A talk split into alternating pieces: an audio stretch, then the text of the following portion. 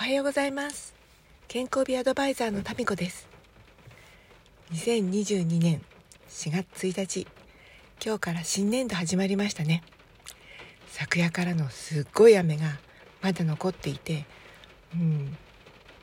なんか昨日の夜天気予報の雨雲レーダー見たんですけれどものすごい大雨の雨雲が関東地方とか覆っていてびっくりしました。朝の出勤皆さんいかがですか？私はえっと脊柱管狭窄症という病気を持っていてえ結構腰の神経が圧迫されています。それはね長年ちょっとこう気がつかないうちに無理な姿勢をとっていた影響みたいです。プラス、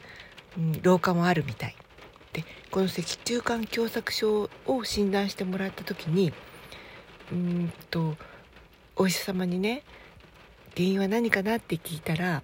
多分ねはっきりとしたここで怪我をしたとかこれが病の原因っていうのはなくてだんだんの積み重ねだからまあ老化って言うんでしょうねっていう何でも老化で片付けられちゃうって感じでした。もともとその人に会った時にねそのよく姿勢の分かる方に「あその姿勢だと腰が辛くないですか?」って聞かれていたけれど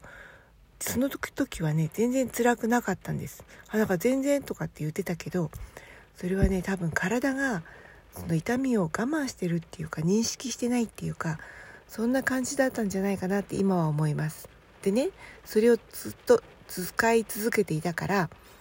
急にねものすごい激痛が来てつまり神経がもうお手上げって寝を上げたって感じかな。急に痛くなりました。で最初の頃はもう朝起き上がるのに30分もかかるんですよ。だってね足を伸ばしていいやら曲げていいやらとにかくこの伏せた状態から立ち上がるのに朝だけ。もう汗だくになってそう起き上がっていましたね。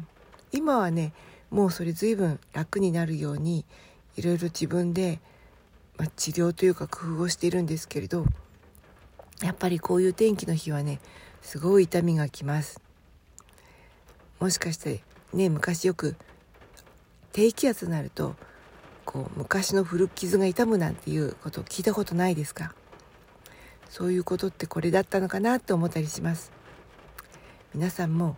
今は大丈夫かもしれないけれど将来のリスク軽減しておいた方がいいと思いますよ。それでは気をつけていってらっしゃい。また。